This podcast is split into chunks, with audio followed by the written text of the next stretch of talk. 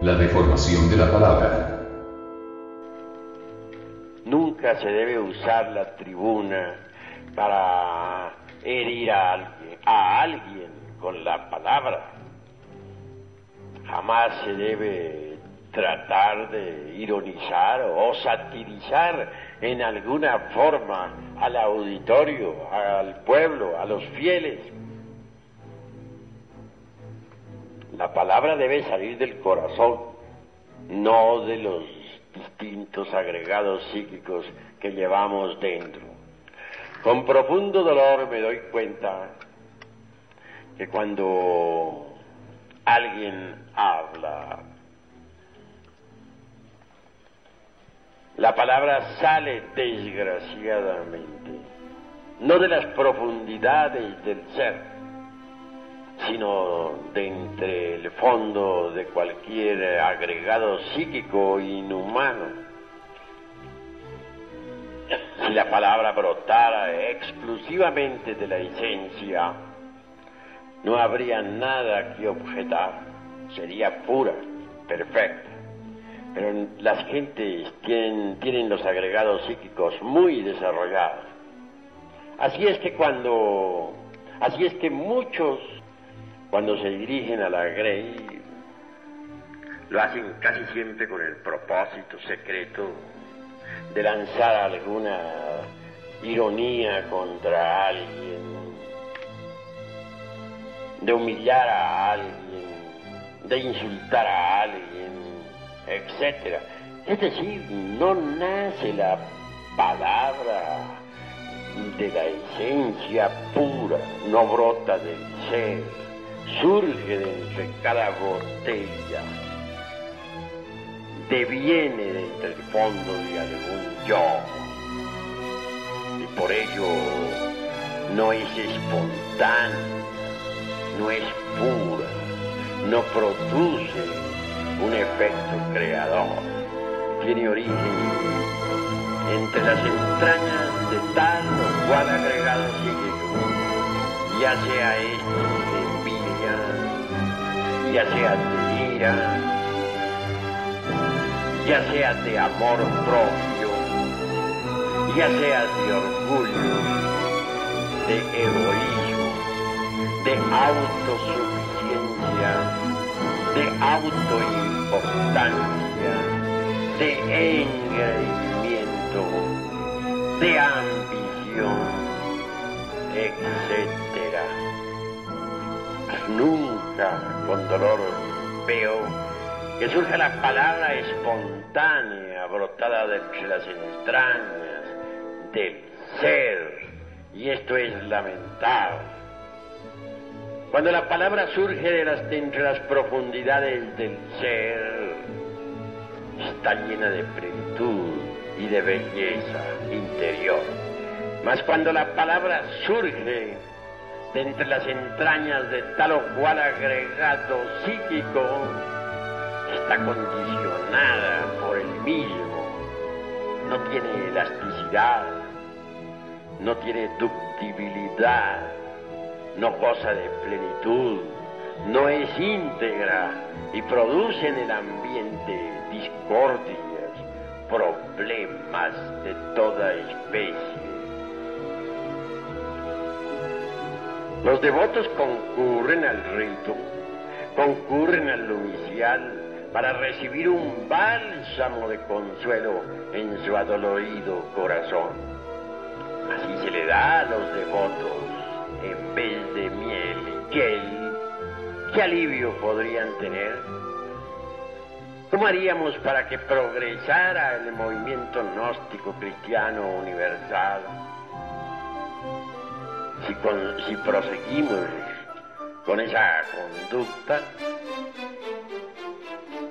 esa tendencia que tienen unos y otros hermanos a reaccionar, me parece horripilante, absurda.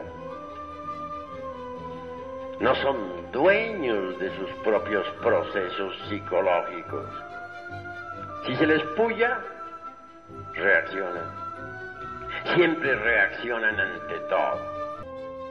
Dice el Evangelio según San Juan, que En el principio era el verbo, y el verbo era Dios. Este era en el principio con Dios. Todas las cosas por él fueron hechas, y sin él nada de lo que es hecho fue hecho.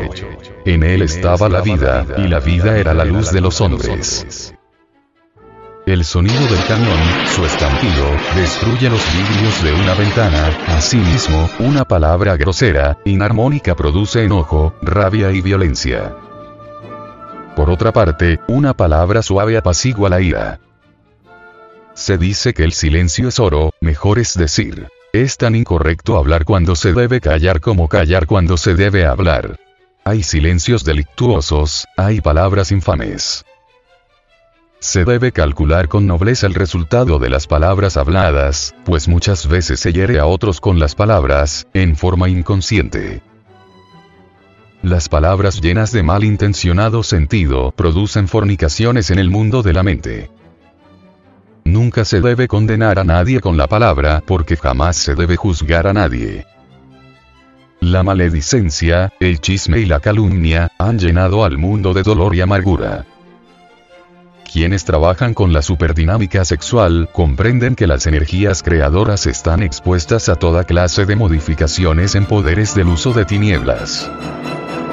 Todo depende de la calidad de las palabras.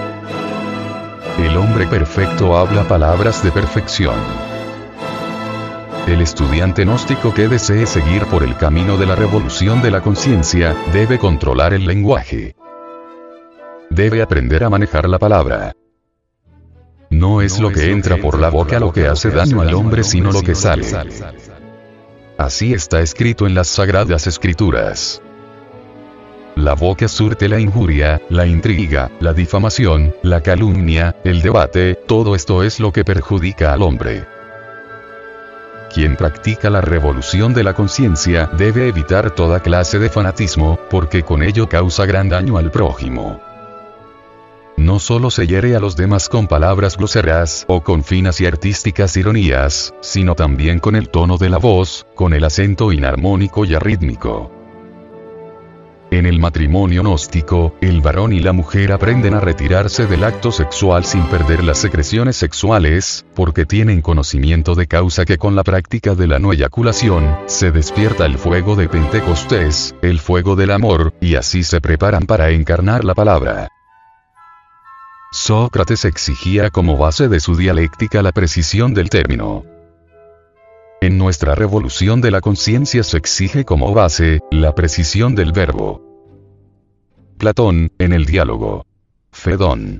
Expresa a uno de sus discípulos un concepto por su profundidad y delicadeza moral, como principio humano de la propiedad idiomática. Dice así. Ten por sabido, mi querido Critón, que el hablar de una manera impropia, es no solo cometer una falta en lo que se dice, sino una especie de daño que se causa a las almas. Textos de doctrinas sagradas antiguas dicen que los hombres parlaban la divina lengua solar, y todas las criaturas de la tierra, del agua, del aire y del fuego, se arrodillaban ante el hombre y le obedecían. Pero cuando el hombre fornicó, olvidó la lengua de los hijos del fuego, y levantó la torre de Babel. Esta torre simboliza todas las gramáticas del mundo. Entonces los hombres quedaron confundidos entre tantos idiomas. Antiguamente solo se hablaba la lengua del Edén. Y fue con ese verbo sagrado que los hijos del fuego crearon todas las cosas. Práctica. Meditar y practicar la epístola universal de Santiago. Versículo por versículo. Capítulo por capítulo.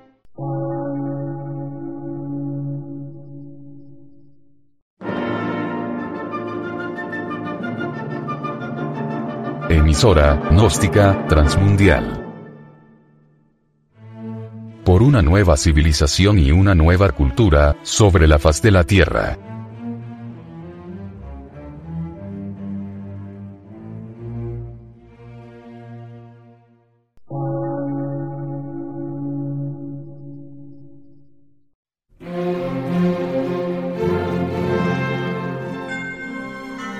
Medio de radiodifusión, científico, artístico, místico y filosófico, de la Asociación Colombiana de Centros de Estudios Gnósticos, Antropológicos, Psicológicos y Culturales. A. C.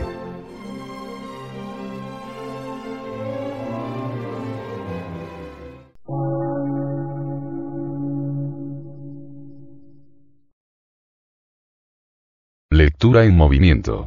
Difusión sin fronteras.